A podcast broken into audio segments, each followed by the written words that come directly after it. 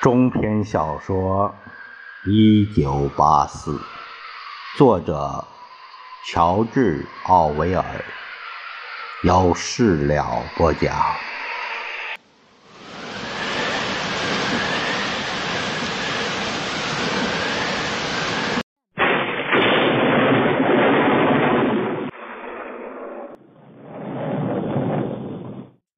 握住把手的瞬间。温斯顿发现日记还摊在桌子上，上面尽是打倒老大哥，字体大到站在房间的另一端都看得一清二楚，这简直愚蠢透顶。但他知道，这是因为哪怕身处混乱。自己也不想让未干的墨迹弄脏洁白的纸。他吸了口气，把门打开，顿时放下心来，感到一阵温暖。门外站着的是一个面容憔悴的女人，她脸色苍白，头发稀疏。皱纹满面。啊，同志，他用沉闷的声音说：“我听到您进门的声音，你可以帮我看一下厨房的水池吗？它好像堵住了。”原来是帕森斯太太，同层楼某个邻居的妻子。党不大赞成使用“太太”这一称呼，认为对所有人都应该称同志，但人们仍然会对某些女人使用这个词。她大概三十岁，看上去比实际年龄老得多，脸上的皱纹仿佛嵌着灰尘一般。温斯顿跟着他向走廊走去。这样的修理工作每天都有，让人心烦。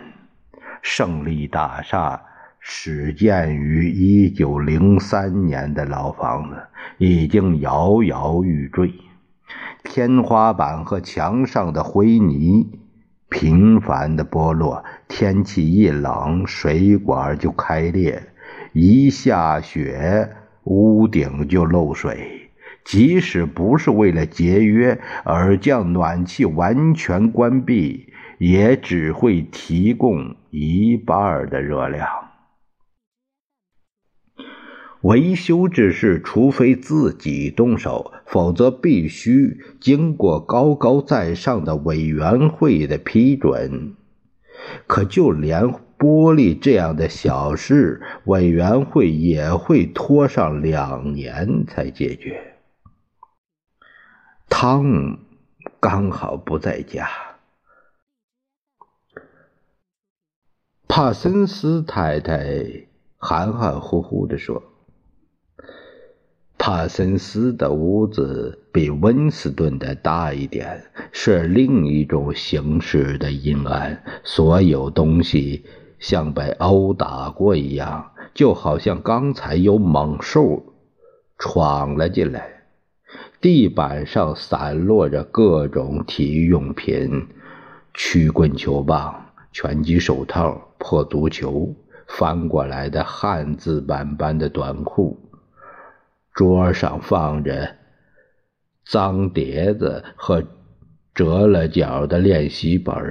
墙上贴着青年团和侦察队的红旗，以及巨大的老大哥的画像。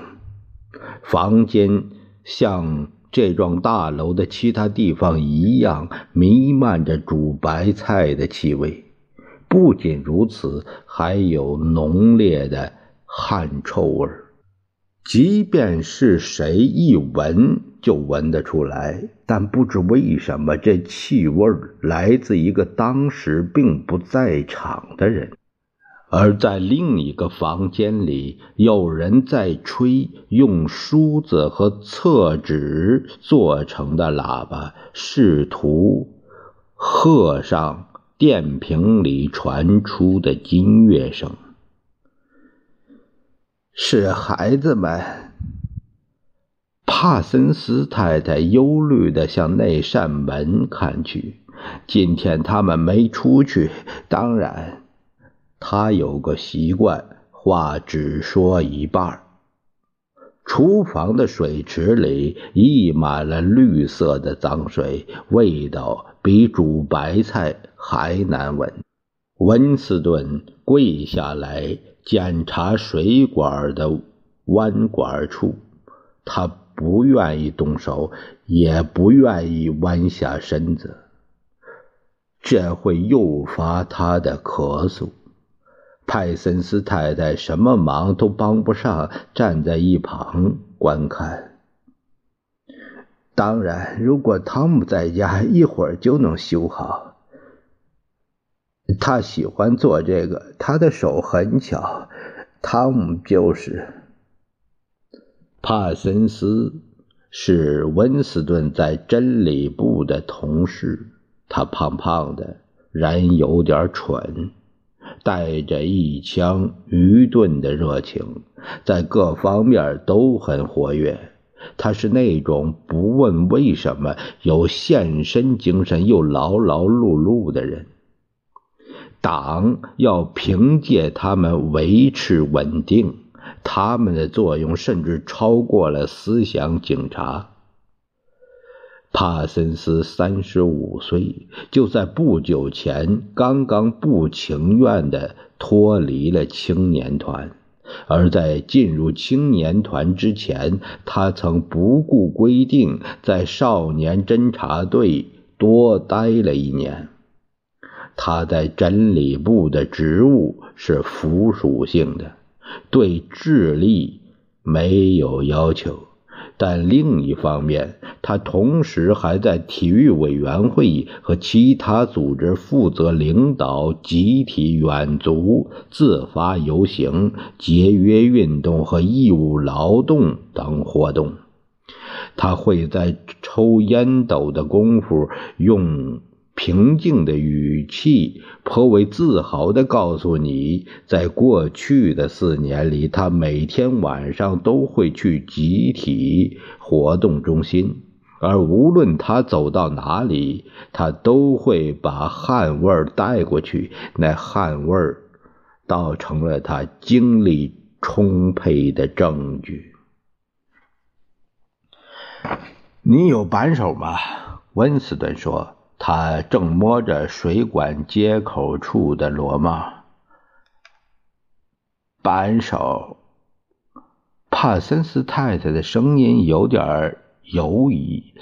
呃，不知道，说不定，也许孩子们在一阵脚步和喇叭声后，孩子们冲进客厅。帕森斯太太拿来了扳手。温斯顿放掉脏水，忍着恶心，将堵塞水管的一团头发取出来。他用冰冷的自来水洗干净他的手，回到另一个房间。举起手来！一个粗鲁的声音喊道。有个九岁的男孩从桌子后面跳了出来，他很漂亮，也很凶狠，正用一支玩具手枪对着他。比他小两岁的妹妹也用木棍对着温斯顿。两个孩子都穿着蓝色的短裤和灰色的衬衫，都戴着红领巾。这是侦察队的制服。温斯顿把手举过头，心神不宁。男孩的样子如此凶狠，不完全是在游戏。你这个叛徒！男孩喊着：“你这个思想犯！你是欧亚国的间谍！我要枪毙你！我要消灭你！我要把你送到盐矿去！”两个孩子突然围着他跳起来，叛徒、思想犯。小女孩完全在模仿她的哥哥，这多少有些令人害怕。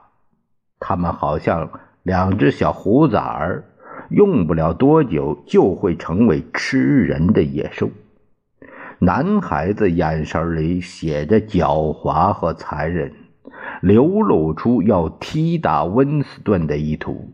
他清楚自己很快就会长到可以这样做的年纪了。温斯顿只能庆幸，孩子手里拿的不是真枪。帕森斯太太不安地看着孩子们，起居室的光线非常好。温斯顿发现他的皱纹里果真嵌着灰尘。他们真能闹，他说：“没能看绞刑，他们很失望，所以才这样闹。我太忙了，没时间带他们去。汤姆下班又晚。为什么不能看绞刑？”小男孩大声的问。要看绞刑，要看绞刑！小女孩一边叫着，一边蹦来蹦去。温斯顿想起来，今天晚上公园里要对几个犯了战争罪的欧亚国罪犯执行绞刑。这种事每个月都有一次，大家都喜欢看。小孩子总是吵嚷着让大人带他们去。他向帕森斯太太道完别，就向门口走去。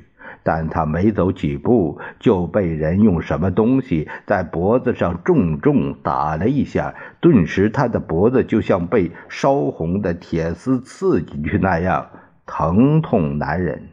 他转过身，看到帕森斯太太正抓着儿子往屋里拖，那男孩则把一个弹弓往口袋里塞。高德斯坦因在门关上的那一刹那，男孩喊道：“温斯顿，惊讶的发现。”帕森斯太太既无奈又恐惧。